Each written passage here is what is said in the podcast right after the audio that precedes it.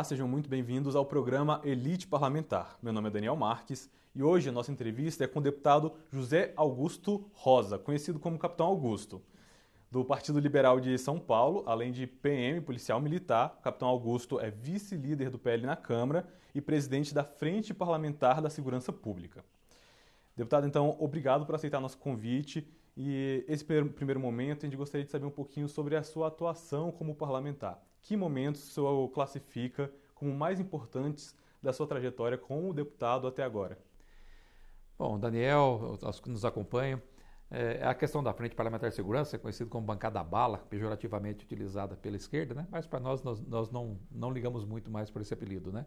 É, é, a minha principal bandeira, né? que é a questão da segurança pública, mas também tem outras bandeiras. Né? Sou presidente de, outra, de outras quatro frentes parlamentares muito grandes na Câmara, como a Frente Parlamentar dos Rodeios, Vaquejadas e Provas Equestres, que já tinha montado no mandato passado, a Frente Parlamentar das Lojas de Materiais de Construção do Brasil, que é muito forte, muito grande também, a Frente Parlamentar é, dos Criadores de Pássaros é, e também a Frente Parlamentar dos Asilos e Orfanatos, que eu costumo falar que é minha, minha filantropia política.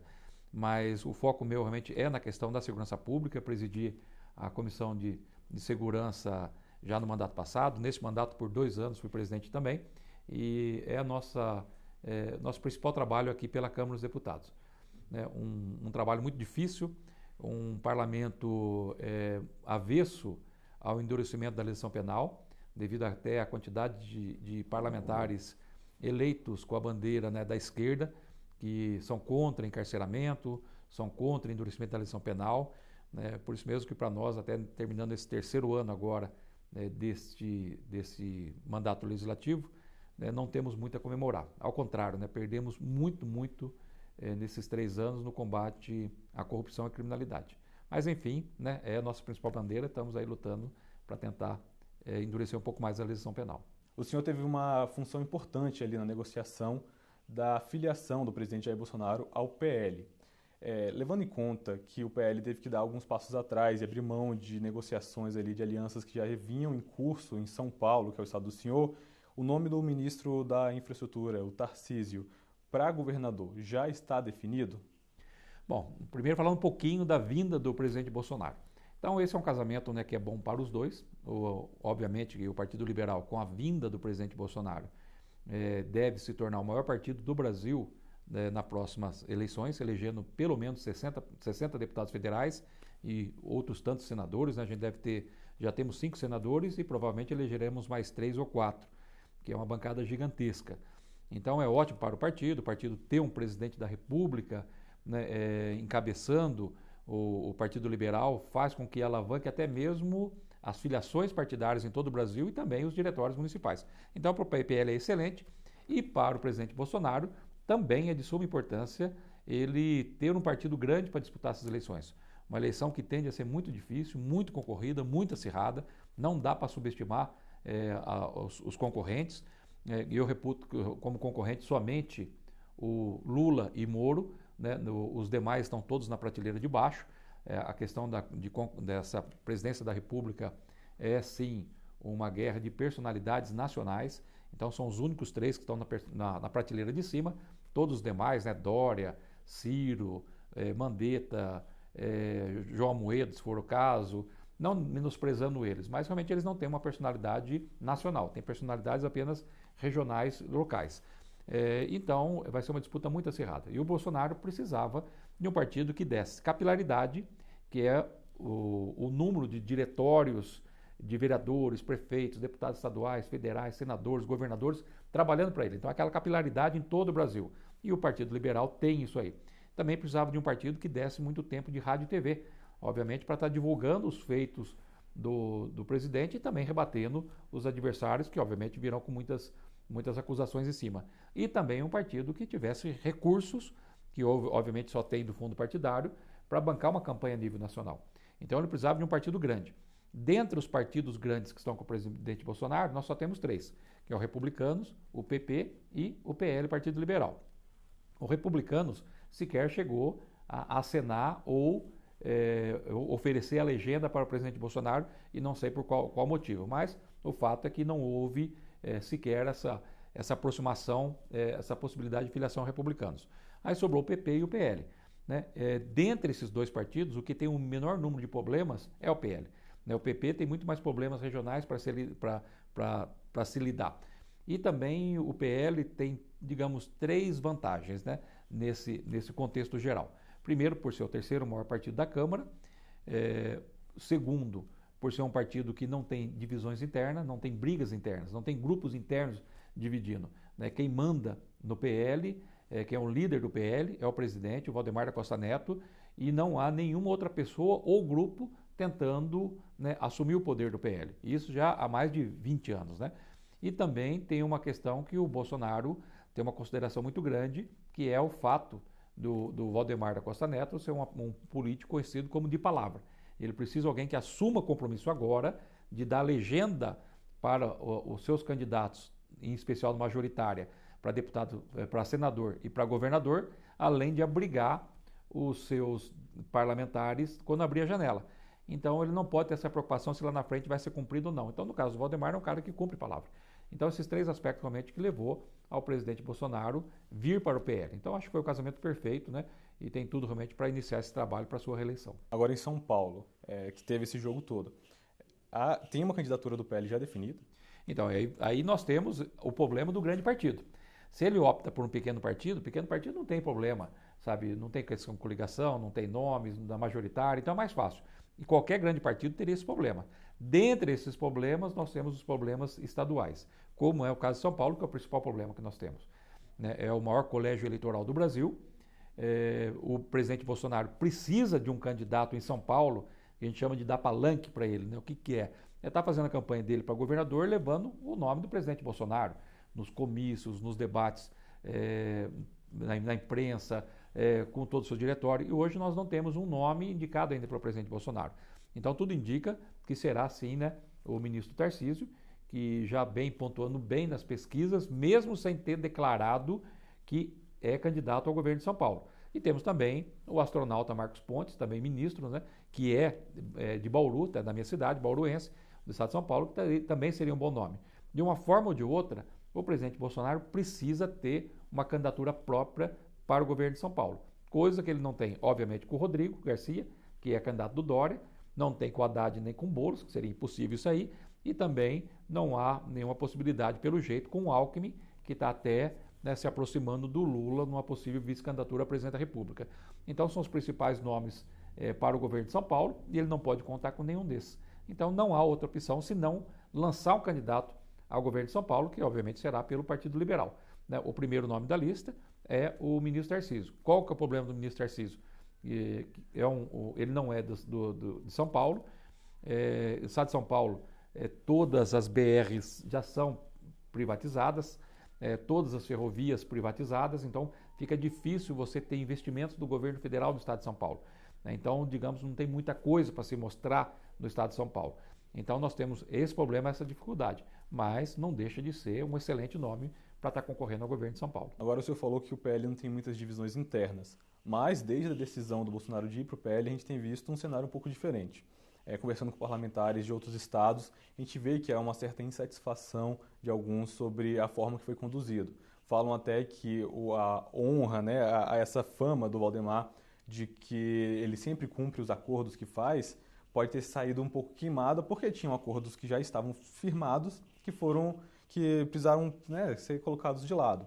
É, eu queria saber em que outros estados tem essa divisão, além de São Paulo, que pelo que o senhor falou já está equacionado, né, já está mais ou menos definido, é, e como que isso vai ser resolvido é, localmente nesses, nesses estados? Bom, primeira questão do acordo, certeza que o Valdemar ele cumpre o acordo sim, né? A questão é que pode ter sido feito um acordo naquele momento é, sem considerar a possibilidade de a gente ter uma candidatura própria a presidente da República. Né? Então, havendo uma candidatura própria, já é outra negociação, já muda completamente o cenário. Né? É, então, os termos que foi acordado são diferentes. Mas nós, nós é, é, temos, né, é, naturalmente, problemas internos, mas são muito pequenos perto é, dos ganhos. Né? Então, vamos colocar em termos parlamentares. Né? Tanto, nós temos cinco senadores, é, nenhum vai deixar o partido. Nós temos 43 deputados. Um deixou, deixou o partido, o Marcelo Ramos, provavelmente terá mais um partido, mais um deputado federal que deixará o partido. Dois no meio de 43. Porém, com a janela, a expectativa é que venha 25 novos deputados federais já no ano que vem. Então, né, se você colocar na balança, os, os problemas são muito pequenos perto dos ganhos que nós teremos. Então, é natural que em alguns estados né, há insatisfação, haja insatisfação pela vinda do presidente Bolsonaro. Né? Seria impossível ter uma unanimidade, ainda mais num país continental como o nosso, em que a esquerda é muito forte no norte e nordeste, mais no nordeste, né? É, que, que, aceitaria né, é, uma ideologia, né, como pregado pelo presidente Bolsonaro, obviamente de direita, né? É, então é natural haver discordâncias, é natural haver é, desligamentos do partido, como está ocorrendo, mas né, a contrapartida é muito maior, né? então não tem nem que se comparar quando se coloca na balança. Citando um exemplo, só para a gente poder localizar. No Piauí, é, a bancada do PL já tinha firmado um acordo de apoio à reeleição do governador Wellington Dias, que é do PT.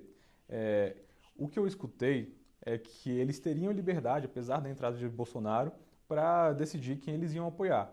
Essa decisão, essa fala de que eles teriam liberdade está mantida? Porque eu imagino que Bolsonaro não vai aceitar né, um, um apoio do PL a um, a um governador do PT. Então, é uma, a primeira condição do presidente Bolsonaro, e justa até, é que o partido que ele fosse, que fosse abrigá-lo é, não apoiasse nenhum candidato da esquerda. Né? Então, não vai apoiar mesmo. A questão é, né, é, no local, Piauí, então nós temos o PL lá, nós temos a Assembleia Legislativa, então, a Assembleia, se for base do governo, continua sendo base do governo, que não tem nada a ver com a eleição para presidente. Então, para a eleição para presidente, o diretório do partido não vai apoiar o Lula em hipótese alguma. Sabe? Não há a menor possibilidade disso aí. Então, são coisas ainda que estão sendo tratadas internamente pela diretoria nacional do PL, em especial, obviamente, diretamente com o presidente Valdemar Costa Neto, né? e agora é questão de ajustes. Então, nós temos não só isso, o que eu vejo como problema maior é abrigar agora a ala bolsonarista. Então nós temos em estados né, eh, que tem apenas oito deputados federais e que o máximo que o partido pode eleger são dois, né, no meio dos 33 partidos aí. E a vinda de mais é, é, deputados federais dentro da legenda né, complica a situação. Então, essas questões realmente que agora tem que ser estudada, tem que ser analisada. Né, se vai abrigar esses deputados federais no PL mesmo, se abriga eles nos, nos, partidos coligados com o presidente Bolsonaro, no caso republicanos e PP e outros menores, né? Então, esse, esse é o problema maior. Então, é uma dificuldade né, que vai ter nos 27 estados. E não é só para deputado federal. São na questão dos senadores, na questão de governadores, na questão do, do, de deputados estaduais. Então, essa composição que passa a ser feita. Mas nós consideramos que o principal já está acertado, que é a vinda do presidente Bolsonaro. Agora, a, o acessório, digamos assim, né? que é a parte de baixo, agora vai ter que ser feito os ajustes regionais e estaduais. Em 2018, o PL apoiou o ex-governador de São Paulo, Geraldo Alckmin, na corrida dele à presidência, né, na candidatura dele. E isso foi um dos fatores que foram listados depois é, como um ponto fraco que acabou diminuindo o desempenho dele, porque o PL faz parte do, do chamado centrão, né, que é um termo utilizado até pejorativamente. O senhor concorda com essa avaliação de que o, o apoio do Centrão a Geraldo Alckmin é, diminuiu as chances dele em 2018 e acha que isso pode acontecer em 2022? Não, é, esse, esse, a eleição de 2018 foi uma eleição completamente atípica. Né? É, já vinha de, uma, de, um, de um impeachment da Dilma, é, um, um, governo né, um pouco tumultuado ou bem tumultuado de Michel Temer, né, praticamente dois pedidos é, de impeachment também que foram votados. Então já vinha de uma turbulência muito grande e um antipetismo que falava muito alto, muito, muito alto mesmo. Né? E obviamente acabou sendo direcionado para o presidente Bolsonaro, que acabou dominando né, todo o noticiário após o, o lamentável incidente é, que houve em Minas Gerais. Então foi uma eleição completamente atípica.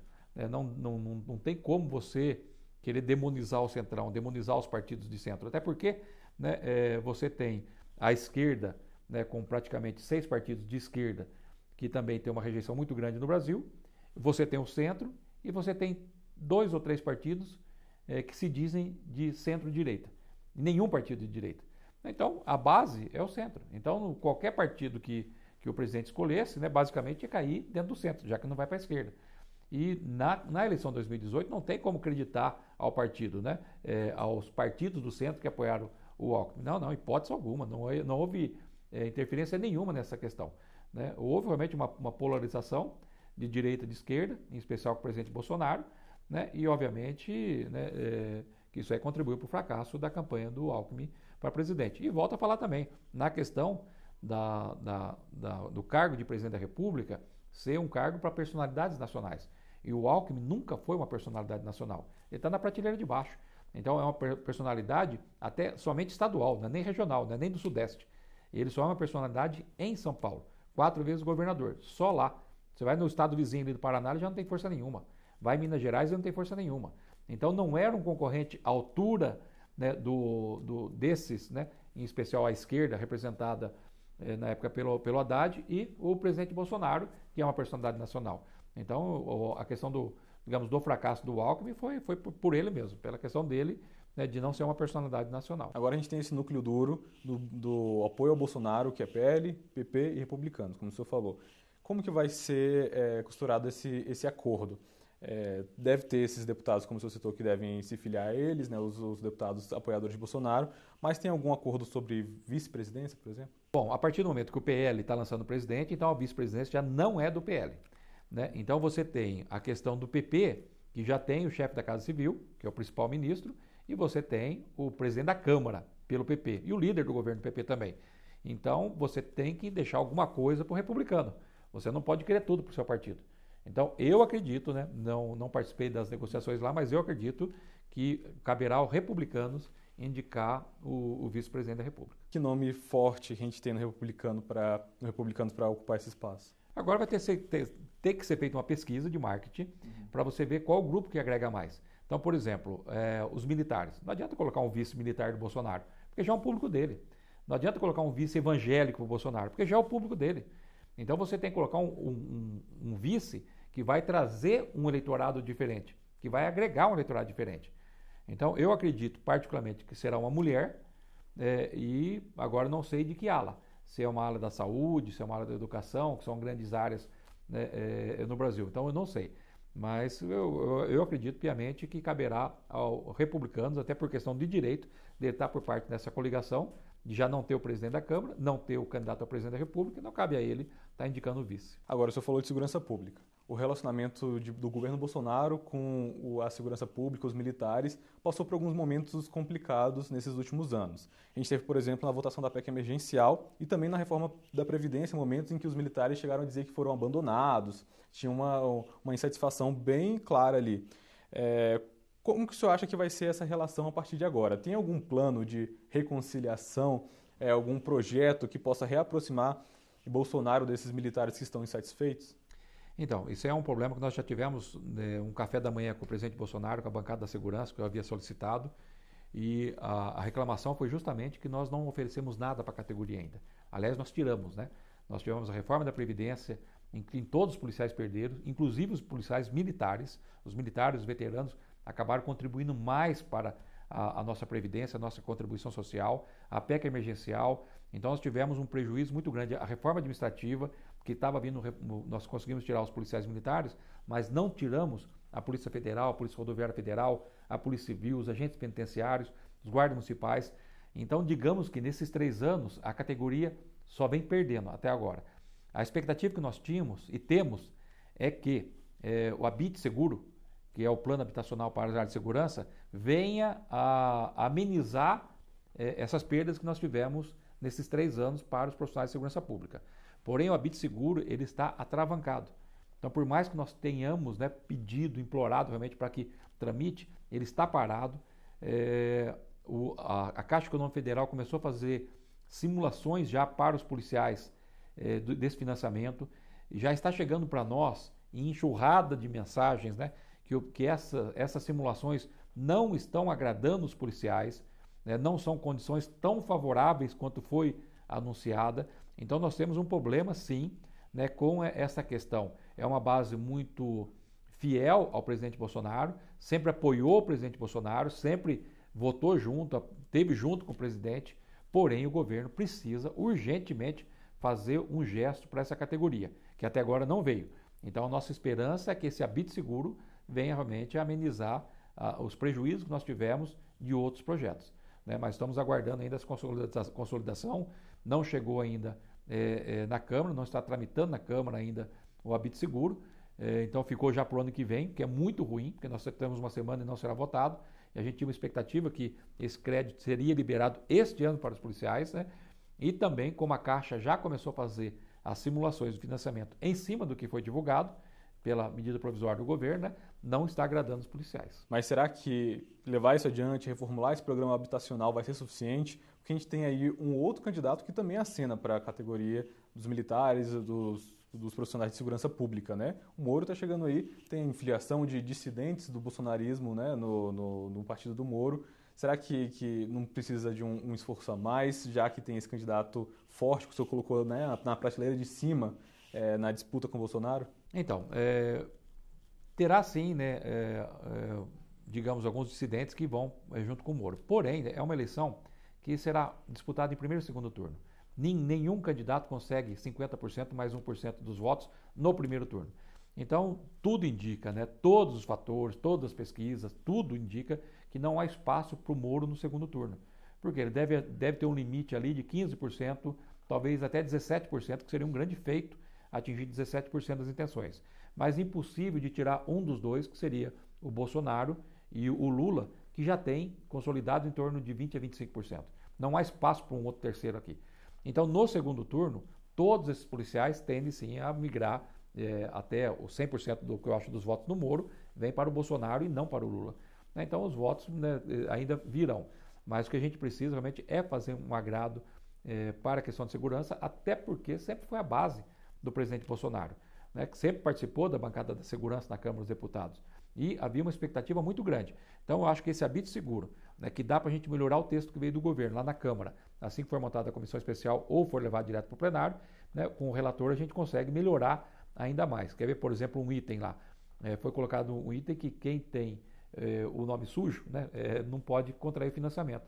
90% dos policiais estão no Serasa, SPC, com o nome, devido aos baixos salários, como no caso do Estado de São Paulo, que é o pior salário do Brasil, como se não bastasse ser o pior salário, é pior plano de carreira, é pior jornada de trabalho. Tudo que tem de pior, realmente, para a categoria, está no Estado de São Paulo. Então, fica impossível os policiais que têm 90% é, dos nossos integrantes endividados contraírem o financiamento do Habite Seguro. Então, você tem que tirar essa cláusula. Até porque é desconto em folha, não tem por que você ter uma cláusula dessa aí. A garantia de pagamento é para quem não tem o desconto em folha, mas para os policiais não. Então, dá para a gente melhorar o hábito seguro na Câmara.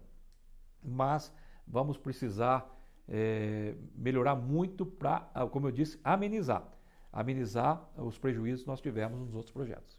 A economia vai ser um dos assuntos centrais é, das eleições de 2022, algumas pesquisas já mostram isso. É, e a gente tem aí, agora, né, terminando 2021, entrando no ano eleitoral, que eu, a atividade no Congresso fica um pouco comprometida, né, porque os deputados vão estar lá ocupados com a campanha. É, o senhor vê espaço para que algum projeto no campo da economia ainda avance e consiga dar uma amenizada nesse cenário que a gente tem desemprego, inflação? É, a economia é mais importante do que isso até. A economia é o fator determinante para eleição e reeleição. Somente a economia. Somente a economia. E a gente pode até fazer um breve histórico. Né? Quando nós tivemos né, é, Vamos pegar do Collor para cá. Collor, caçador de marajás, ovacionado é, no, no, na época, seria o Bolsonaro da época, é, é, foi eleito presidente. Assim que assumiu, colocou Zélia Cardoso de Mello, né, não é da sua época, você é mais jovem, Daniel, mas houve, um desastre na economia. Então, a, assim que a economia caiu, a popularidade dele, que era altíssima no ano anterior, caiu junto. E ele foi caçado. Entrou o Itamar, Itamar pegou o Fernando Henrique Cardoso, um senador né, que não era muito expressivo na época, criou um plano genial, que foi o plano real, que tirou a inflação de mil por cento e jogou para menos de dois dígitos. Né? Então, economia em alta, popularidade em alta. Ele foi candidato, foi eleito no primeiro turno, mudaram a Constituição, a economia em alta ainda, ele foi reeleito no primeiro turno. No final do segundo mandato do Fernando Henrique Cardoso, nós tivemos uma das piores crises econômicas do Brasil, devido à, à crise do petróleo na Arábia Saudita. A economia caiu, a popularidade caiu, ele não conseguiu eleger o então eh, José Serra, que era o candidato a presidente da República. Entrou o Lula, que tinha votado contra o Plano Real, mas já vocou de imediato o Plano Real para ele. Deu uma sorte tremenda, não foi nem mérito do PT, uma sorte tremenda que a economia mundial disparou. né, encabeçado pela China, Estados Unidos, resolveu os problemas do petróleo. Enquanto a economia esteve em alta, o PT não perdeu. Não teve mensalão, petrolão, lava-jato, nada atrapalhou. Lula foi reeleito, elegeu a Dilma e reelegeu a Dilma. A Dilma quebrou o Brasil para manter o preço do gás, combustível, inflação, né, e ela conseguiu a reeleição. É, para ver o quanto que é importante a questão da economia. Então, o que, que a gente vê? Né? É, nós temos aí consolidados, vamos colocar 25%, 20% a 25% para Bolsonaro e para Lula. Mas isso não garante a eleição, você precisa de 50%. Para você atingir esse 50%, nós temos uma parcela de eleitores que a gente estima ali mais ou menos de 30%, chegando até 40%, que não é nem esquerda, nem direita, é nem Lula, nem Bolsonaro. Ele não está nem preocupado com a, com a política. Ele está preocupado com ele e com a família dele. Então, se a economia estiver bem, ele, quer que, ele não quer correr o risco dele perder aquele, aquele conforto dele. Ele quer continuar. Por isso não adiantava chegar e falar, oh, o Lula é ladrão, olha a quadrilha, estão roubando, petrolão, olha o, o que fizeram com, né, com, na, na, com que foi apareceu na Lava Jato, não adiantava. Porque a vida dele está boa, ele não quer mudar. Ele quer continuar daquele jeito. Da mesma forma, se a vida dele estiver ruim, se ele está desempregado, aluguel vencendo, luz cortando, os filhos passando necessidade, geladeira vazia, ele quer mudar. Não importa que esteja na presidência da República, pode ressuscitar Teresa de Calcutá, mas ela é uma santa, não importa, ele quer mudar, para ver se a vida dele muda. Então, o que determina quem vai conseguir atingir 50% mais um são esses eleitores silenciosos que preocupam exclusivamente com a economia. Então, nós temos uma preocupação muito grande como que será o cenário econômico nesse período de pós-pandemia para o ano que vem. Porque a inflação realmente está batendo a porta, o preço do combustível, energia elétrica, gás de cozinha, né, os preços dos alimentos, então, é, é uma preocupação que nós temos gigantesca. Se a economia mantiver como está, a eleição vai pau a pau com o Lula, né? voto a voto. Se a, eleição, se a economia melhorar, já ganhamos a eleição tranquilamente. E se a economia piorar, realmente vai ser um sacrifício, vai ser quase que um milagre conseguir reverter. Então a economia é o fator determinante para a eleição do presidente da República, porque nós temos dois turnos. Se fosse num turno só, aí a economia não seria tão importante. Mas como temos dois turnos, aí esses eleitores silenciosos que decidem as eleições. Hum, e como o que, que, que pode ser mudado nesse próximo ano, em que o governo pode apostar para tentar uma melhora na economia? Então, agora nós temos o, o fator externo, que influencia demais aqui, torcer para não ter nenhuma crise mundial. É, é, essa nova variante Omicron já tirou nosso sono, porque se viesse é, de uma forma muito agressiva, já derrubaria a bolsa do mundo inteiro, já viria uma crise que afeta o Brasil. Então nós temos que torcer para o cenário mundial para não ter problema.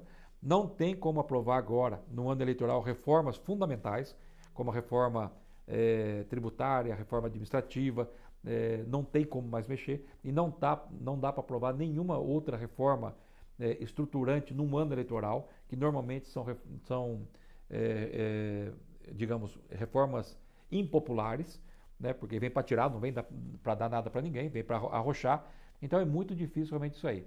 Então nós temos que contar, né, e é a nossa torcida, que nesse período de pandemia haja um aquecimento no setor de turismo, de restaurante, de hotelaria, de serviços, né, é, que a economia mundial realmente com esse período pós-pandemia comece a, a melhorar, né, e uns ajustes, pequenos ajustes que serão feitos pelo governo. Então é essa que é a nossa torcida, né, a nossa expectativa é muito boa, né, que não é possível que o ano que vem seja pior do que esse ano com a, com a pandemia que nós tivemos, que paralisou toda a economia e tudo mais. Então a gente está numa torcida muito grande realmente para que não haja nenhum problema externo, né?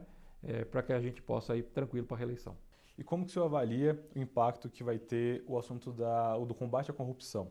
Agora, o Bolsonaro está sendo muito pressionado por conta dessas matérias que têm saído sobre intervenções que ele faz na Polícia Federal. É, o senhor acha que isso vai ser uma, um ponto determinante? Como que o senhor está vendo isso?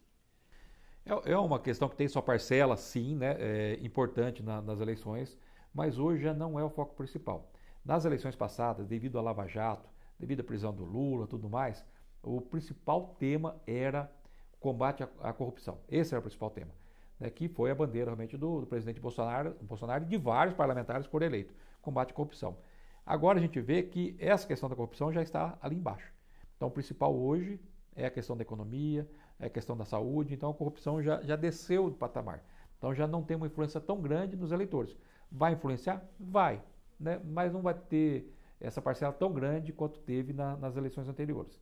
Então, o ponto principal nessas eleições não vai ser o combate à corrupção, e sim a economia. E vocês podem ver que os, os próprios candidatos a presidente estão falando muito da questão da economia, da fome, da miséria, do emprego, da inflação. Então, o tema principal que vai dominar as eleições será a economia. A gente falou de Lula, de Bolsonaro, de Geraldo Alckmin, mas quais são os planos do deputado Capitão Augusto para 2022? Bom, novamente tentar a reeleição, né? Quero vir para a reeleição, é, ter um foco muito grande na questão da, da presidência da Câmara.